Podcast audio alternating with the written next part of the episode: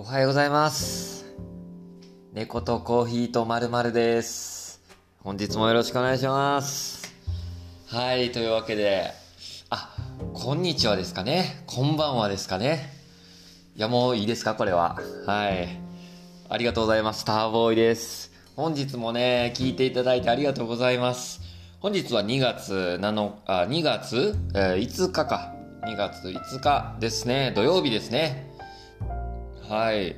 えー今日はですね、まあちょっといつも朝にね、収録してますけど、今日もね、収録朝にしてますが、今現在、えー7時45分。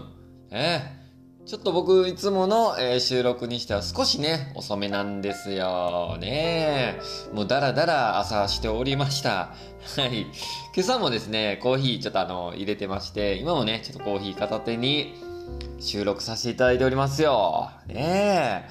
ありがとうございますね。今日のコーヒーはちなみにですね、モカマタリという、まあ、昨日とね、同じコーヒーなんですけど、これね、ちょっとあの、皆さんぜひコーヒー、あの、普段ね、飲んではる方、また数種類、えー購入されて飲まれている方は、えー注意だなと思ったことがありましたね。僕はあの、いつもね、だいたいコーヒーは少量ずつ買うんですよ。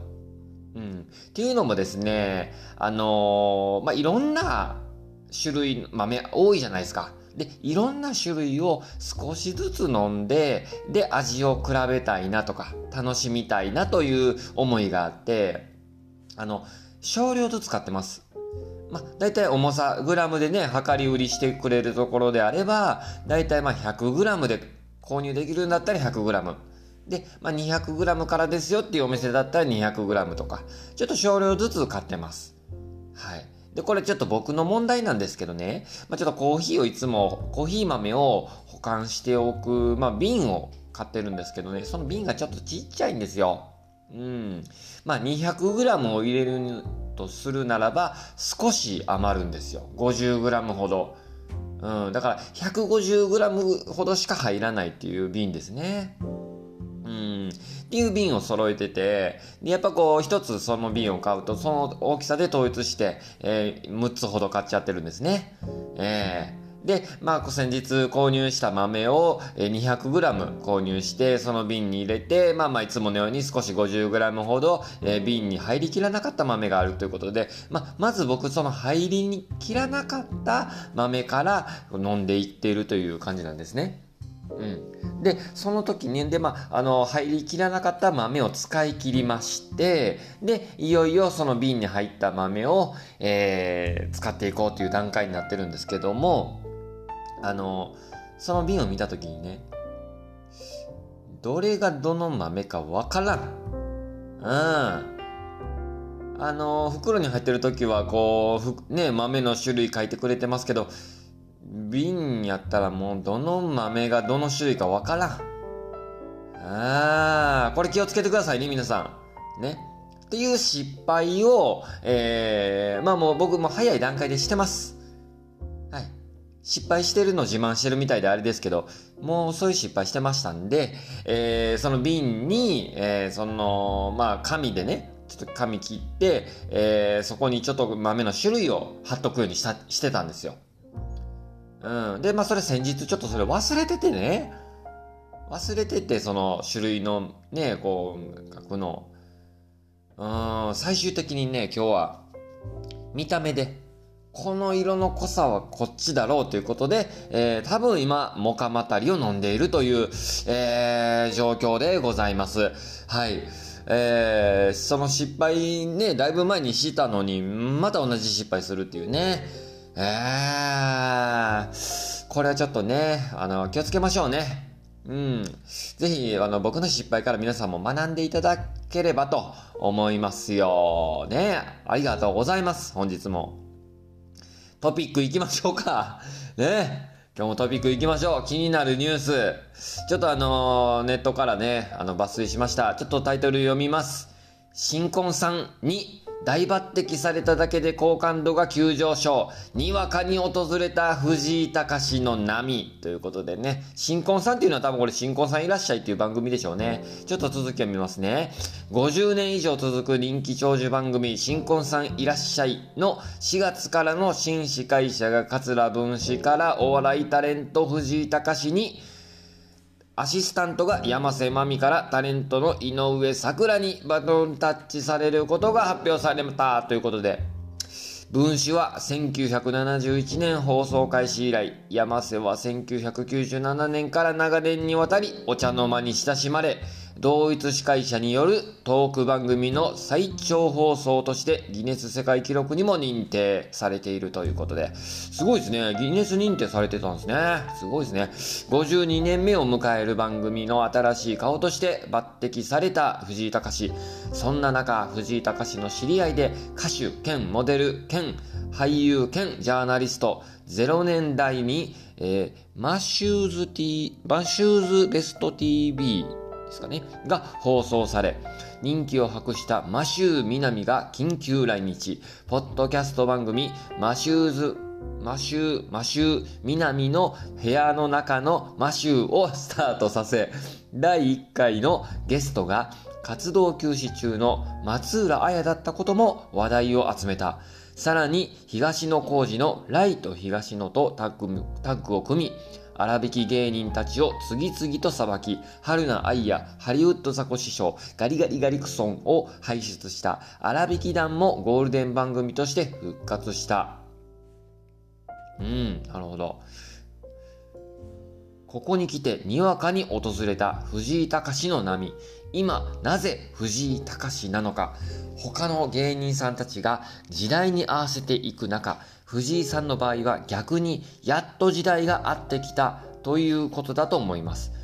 えー、彼のやっていることは、えー、やっていることや姿勢は基本的に昔と変わっていません。というのは人気バラエティバラエティなどを手掛けている放送作家。今のお笑いの流れとして藤井隆はちょうどいいと続ける。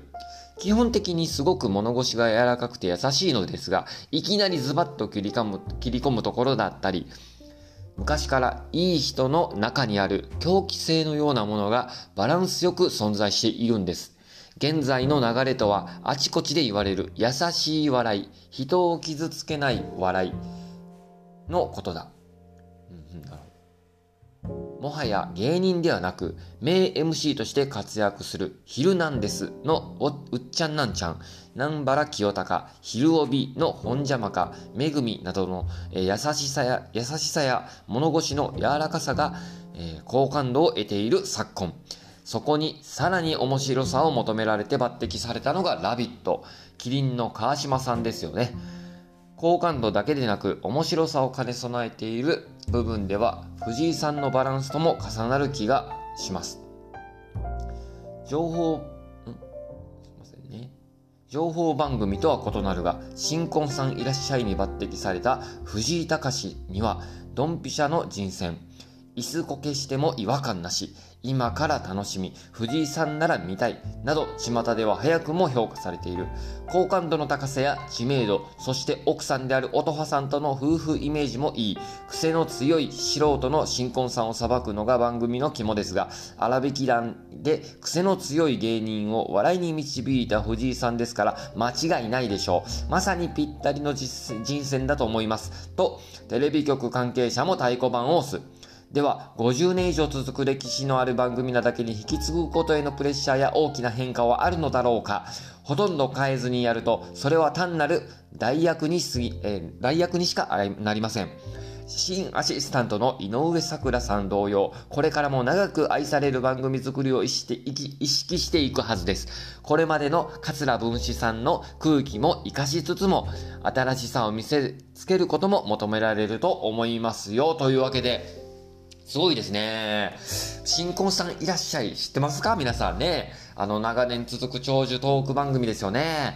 いや、僕もね、あの、これね、気になったのはですね、僕もね、新婚さんいらっしゃい。そんなね、僕もテレビがないので、見てるわけではないんですけど、これね、意外と高齢者の方好きな番組なんですよ。やっぱり長年続いてる番組なだけあって、結構ね、このね、お昼に僕、あの、仕事で訪問した時にね、あの、結構ね、テレビついてるご家庭でね、新婚さん番、新婚さんいらっしゃいがついている家っていうのは結構あるんですよ。それもあって僕ね、結構そういうのでちょっと身近に感じていた部分でもあってね、やっぱりあの、桂文枝、まあ、桂ね、元三子ですよね、桂文枝さんがやってた番組でね、あの、ほんまにこう、えー、結構ね、ぶっ飛んだ発言を素人さんがした時に、えー、文枝がこう、椅子からこけるっていうのがね、結構印象的な番組ですけど、それが今度ね、あの、藤井隆がやるということで、井隆面白いんですよね。僕はあの、えー、っとね、関西でやってる番組でね、あの土曜の夕方にやってるんですけど、土曜はダメよっていう、あの番組があってね、それがね、結構好きなんですよ。うん、あの、藤井隆とか、優とかが出てるね、番組なんですけど、あのこちょっとこの記事にも載ってたんですけど、お笑いの中にもこう結構狂気性があるというか、結構最古な部分が藤井隆さんはあって、結構好きなんですよね。もともと知ったのはですね、多分あの吉本新喜劇で最初に知ったのかなっていうのが僕の記憶を遡るところであるんですけど、あのー、ギャグがね、ホットホットっていうギャグがあるじゃないですか。まあ、あれ今見ても、あの、声出て笑うぐらい面白いんですよね。ああ。で、しかもこう、キャリアを、キャリアを重ねていく中で、今でもそれをやっちゃうっていうとこがね、もうほんまちょっとこう、怖さもあって、それがもう、ね、一周して面白いという域に達してるのが藤井隆さんですよね。いや、ちょっとこれ藤井隆さんに司会がなった後の新婚さんいらっしゃい。これ要チェックですよね。まあ僕ちょっとテレビがないんで あの、見れないんですけど、ちょっとあの、仕事で訪問した時にはちょっとね、テレビかかってたらそっち見ちゃうかもしれませんね。気をつけたいと思いますよ。ね、っていうトピックの紹介でした。いやー、ありがとうございます。本日もね。いや、朝から収録してるとですね、ちょっとこう、やっぱりね、最近はこう、えー、今回12回目ですか。早いもんで12回。毎日更新やっちゃってますけど、大丈夫かなってね、思ってますが、意外と今のところですね、こう朝の習慣化してきててね、まあ僕はちょっと一人暮らし、まあ友と二人暮らしになっちゃうんですけどね、あのー、なかなかこう、家で話すことってなかなかないんですよ。はい。あのー寂しいと思わないでくださいね。かわいそうとか思わないでくださいよ。はい。あの、まあ、結構トムとね、あの、トムに話しかけることはあるんですけど、こう誰かに向かって、こう語りかけるっていうことはなかなかね、家ではないんですよ。っていうのはこう、えー、そういうこともあって、朝ね一日の始まりの時にこういろいろ喋るっていうのはいろいろなんか自分の中で活性化されてるような感じがして、えー、結構ねあの楽しくなって楽しく今のとこさせていただいているのでまあまあ今のとこいいのかなと思ったりしてますね。うんで、結構いろいろ、えー、インスタグラム、またツイッターなどを通じてですね、まあ、聞いてるっていうような声もいただいて、ありがたいっすね、そういうのが。うーん。まあ、きっと僕のね、本当に知り合いの方からいろいろこう聞いていただいているような状況ですけども、はい。あの、ぜひ皆さんね、あの、聞き続けていただけるような、ね、皆さんの、まあ、僕の習慣から、皆さんの習慣になっていただけるようにね、なればいいかなと思ってます。あの、ポッドキャストとかラジオとかって、ながら聞きね、できるものやと思うのでね、家におる時とか、車の運転中とか、えー、作業中とかに、こう、ただただ垂れ流していただければいいかなと思ってますんでね、どうかそんな風にして、えー、聞いていただけたら嬉しいなと思ってますよ。はい。まあ、あのー、僕ね、いつも家でこうやって撮ってるんですけど、あの割と朝はね、トムもおとなしいんですよね。うん。今ね、トムどうしてるかというと、未だにもう僕のベッドの上で寝てるんですけど、僕が話し始めるとですね、もう頭だけ起こして、ぼんやりしてるような感じなんですよね、いつもね。うん。で、今現在はですね、自分の尻尾をふらふらふらして、自分が多分きっと尻尾を動かしているんだろうけれども、その尻尾をぼーっと見つめているというね、なんとも黄昏れているような状況ですね。はい。トムの実況なんですけども。いいですよね。僕ね、あの、猫羨ましいなと思う時時々あって、まあ一つは、えー、寝ている姿を見ると羨ましいなと思うし、あともう一個ね、尻尾って猫あるじゃないですか。尻尾ってなんか人間にはないもので、なんか羨ましいなって思う時があるんですよ。うん。今みたいに尻尾を動かして、自分で遊んでいる時もあるんですよね、尻尾を使って。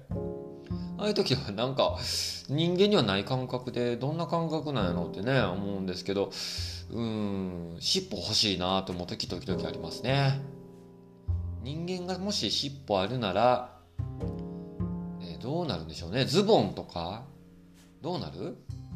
ズボンをこう足通すとこがあるみたいな感じで尻尾を通すところを作るのかもしくは尻尾を出す穴をこう作るのかどうなるんでしょうね。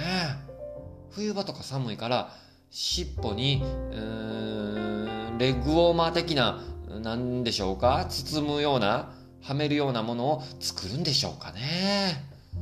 そんなことを考えている朝です。はい。というわけでいや本日もですねお便りいただいておりますありがとうございますお便りいただいてます。ありがとうございます。もう一回言います。お便りいただいてます。ありがとうございます。はい。というわけでちょっとお便りをね、あの、読んでいきたいと思いますよ。はい。えー、ラジオネーム、お笑い好きさんからいただきました。好きなお笑い芸人さんはいますか？滑らない話的なエピソードとかあったらぜひ聞いてみたいです。ってありましたね。来ましたね。いやー、お笑い好きさん。これね、お笑い好きさん。こういうお便り送ってきているということは、うーん、お笑い好きなんでしょうね。お笑い好きさんもお笑い好きなんでしょうね。で好きなお笑い芸人を聞いてくる。で、また滑らない話的なエピソードありますかっていう、そういうすっごい振り方をしてくる。きっとお笑い好きなんでしょうね。うん。そして、自分、なんでしょうか？僕に何かこう、お笑い的な要素を求めているという、うこう、文章からそういうのを伺えますね。うん。答えましょう。それはもう、もう、正面から僕、答えていきますよ。まあまあ、まずね、質問にあった、えー、好きなお笑い芸人いますか？これいっぱいいますね。いっぱいいます。あのー、今、いわゆるこう、第7世代とか言われてますけど、あのー、まあ、そこからだとやっぱりね、僕、霜降り明星がですね、本当にこう、好きで、えー、結構追いかけてるんですよ、実は。あのー、ラジオも、YouTube も、霜降り明星結構追いかけてます。はい。あの、聖夜も、粗品も、すごい絶妙なバランス。で、結構ね、お笑いの中でも、ツッコミ芸人さん好きなんですよ。で、霜降り明星で言うと、ツッコミは粗品ですよね。ああ、粗品のツッコミ結構好きでね、聞いちゃいますね。他にもね、まあそれ以外で言うと、えー、かまいたちとかも好きですし、えー、あとね、ちょっとあんまり有名ではないとこなんですけど、クロスバー直撃っていうね、あの、コンビの方いるんですけど、えー、結構小道具とかをね、あの、自分で作った小道具とかを使う芸人さんですね。もう好きですね。ちょっとあの、あと他にもね、いろいろ上げ出したきりがないんですけど、えー、っと、他もね、もう一個あげようか。RG とかも好きですね。うん。あの、結果、どういう芸人さんが好きかっていうと、僕思ったんですよ。これ質問を受けた時に。どういう芸人さんが好きかなって。さっきも記事であった藤井隆さんとか。まあ、本人はどう思ってるかわかんないですけど、結構メンタル強めの芸人好きやなって感じてます。はい。えっ、ー、と、ああいうテレビ番組とかネタとかで見てる時も、もう相手の反応どうであろうが、自分がおもろいと思ったことを貫く芸人さん、えいくらどんなその場が滑った空気になろうと、え貫いてる芸人さん、面白くなるし、うん、かっこよくもあるし、うん、なんていうかな。ああいう姿勢僕好きやなって、すごい感じてますね。何より面白いしね。うん。っていう感じですね。好きなお笑い芸人さん。で、あと滑らない話的なエピソードとかあったらぜひ聞いてみたいですってありました。ちょっとこれ滑らない話的、滑らないか、滑るかどうかわからんけど、まあまあさっきも僕言ったようにね、あのー、どう、滑ろうが何しようが自分のスタイル貫く芸人さん好きって言ってあるから、まあ滑れないかどうかわからんけど、ちょっと一個ね、あのー、ありますよ、エピソード。まあ僕、じゃあちょっとエピソードちょっと話しましょうかね。あの、まあ、実、実はもう僕の実際の実体験の話を話しましょうか。えー、僕ね、まずちょっと仕事柄、あの、こうヘルパーのね、仕事してて、えー、その中でも訪問介護っていう、えー、まあ、利用者さん、まあ、ご高齢者の方のお宅に訪問して、ご家庭に実際訪問して、えー、掃除であるとか、えー、まあ、洗濯であるとか、で、またこう体の、まあ、身体の介助、お風呂であるとか、えー、また排泄の介助なんかも、えー、したりする仕事をしてるんですね。うん。で、えー、その中で、いろんな利用者さん、ご高齢者の方がいてるんですよ。えー、まあ、今までやっぱりご高齢ということもあって、生活背景も様々ありますよ。で、そんな中で、えー、結構ね、訪問しているご家庭の中で、えー、すごい大企業の会長さん、うん。まあ、言うたら、すっごいお金持ちの家に訪問するっていうこともあるんですよ。で、すっごくそれが、あのー、言うたら会長さんやったんで、体は衰えたとはいえ、すごいそれまでの経験から厳しい目を持たれてる、えー、利用者さんなんですよ。礼儀のことであったりとか、言葉遣いであるとか、えー、作法、また所作についてもすごく指摘してくる。うん、やっぱ気になるんでしょうね。っていう厳しい利用者さんがいてはったんですよ。で、実際に、えー、私が毎回訪問してたというわけじゃないんですけども、えー、別のヘルパーさんが主に担当してて訪問してたんですね。で、そんなある日、その人から、えー、事務所にクレームの電話がかかってきたんですよ。うん。で、私がこの電話を受けまして、で、とにかくその様子はすっごい怒ってましてね。どないなってんやって言って。あんたんとこのヘルパーどうなってんやって言って、こんなことあんなことあんなことこんなことあって言うて、言っててね。で、まあ実際電話で受けてる感じはすごくお怒りになってたので、うーん、まあちょっとこれは収まらんなということで、分かりましたと。ちょっと実際にちょっとお伺いに、あの、ちょっと謝罪に行かせてくださいっていうことで、えー、まあ実際に僕が、あの、家にね、謝りに行かせていただくことになったんですね。で、訪問しまして、で、えー、まあ、〇〇さんと、この度は本当に、あの、うちのヘルパーが、申し訳ありませんでしたと。もうあの、そのクレームを受けた上でもう正面から、もう言い訳なしで正面から謝ろうと思いましたよ、僕が。申し訳ございませんでした言うて頭下げて、えー、謝ったんですね。まあ、実際受けたクレームとしても、あのまあ、こちらに非があるかなとも思ったから、それはもう頭下げて謝ったわけなんですけども、そしたらその相手の方の反応はね、おおその瞬間から、偉いな、あんたってなって。うん。まあ、そういう態度は私は好きやと。そうやってもう真正面から言うてくるのは、もう謝ってくれるのはもうなんか、いろいろ言うたけど、なんか気持ちいいわって言ってくれたんですね。うん。なんかその時からえらい私のこと気に入ってくださいまして、ええー、で、えー、もうあんたちょっとじゃあそこ座って、つって、その場にね、もう座って言うてダイニングの大きなテーブルですよ。おおまあほんな豪華な椅子ですよ。あんたそこに座り言うて。でその方も正面に座ってはりまして、えー、もうちょっとお茶お茶飲んでいきって言って、いやいやいや、そんなん結構です結構ですって、もうちょっと恐縮してたんですけど、あんた何言うてんねや言うてまた怒られましてね。私が飲みって言ったら飲んだらええねや言うて。うん、あ、あ、そうかと思って。あ、じゃあ、あのー、言葉に甘えて、いただきますということで、まあ、その椅子にかけさせていただいて、で、えー、そこで、そこのお宅もやっぱりもちろんこう、お手伝いさん的な方がいらっしゃいまして、えー、まあそのお手伝いさんも結構ご高齢なね、もう馴染みのあるお手伝いさんだそうですね。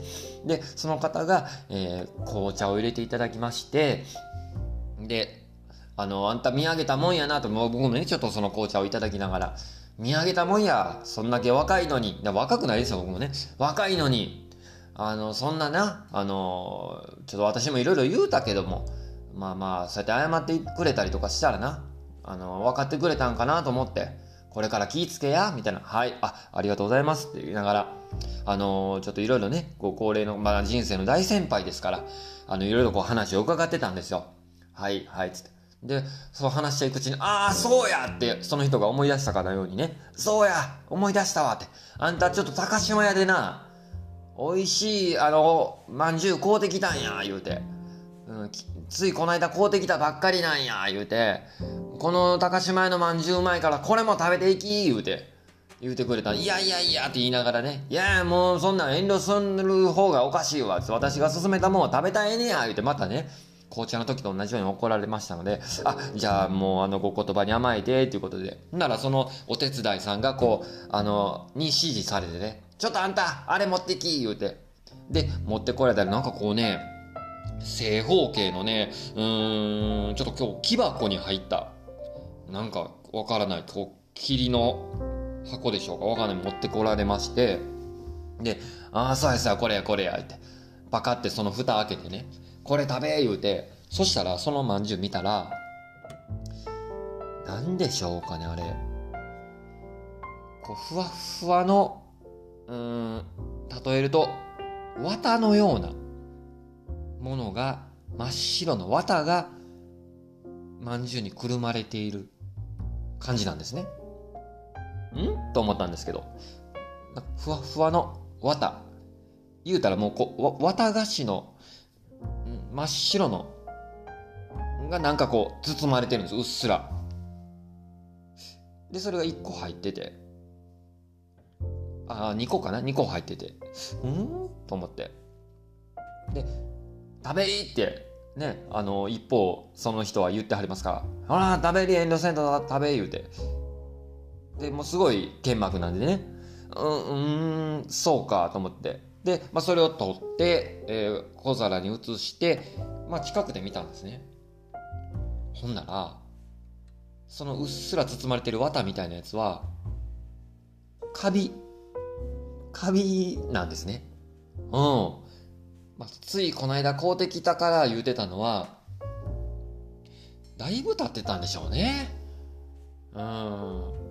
でもカビが生えてしまってて、これで一方、あんほら、食べ食べ言うて進めてるんですよ。その方、多分まあ目も衰えてはるのか、ちょっと見えにくくなってるんですかね。食べり食べりって言って、せかすわけですよ。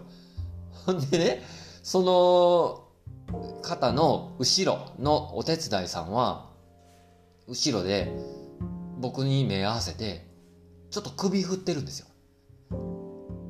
う横に首振ってるんです。食べたらダメダメダメダメみたいな感じで言葉には出さへんけど僕に目で合図を送ってるんです。あかんあかん。あかんよ。みたいな。僕その人と目合ってるんですけど一方そのね利用者さんは食べりほらどうした食べってすごい剣幕です。これどうしたもんか？これ食べへんかったら怒られるし。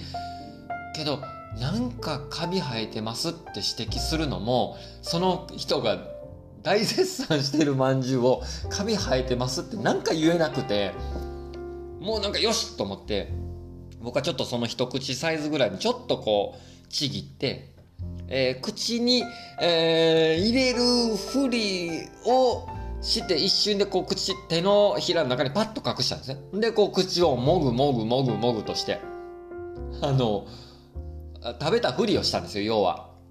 よくこうねもうほんま子供騙しですけど、ちょっとこう、食べ、口を開けて食べるふりして、一瞬でこう、手の中に入れて、もん、パクッと食べたようなふりです。もぐもぐもぐって。どうやって言われて、おお、バレてないわと思って。どうやと思って言われたから、あ、美味しいですって。あの、もう、目開いてね、美味しいですねって、せやろって喜んでくれましてね。そうやろ、美味しいやろ、私の勧めたまんじゅうはってなもんですよ。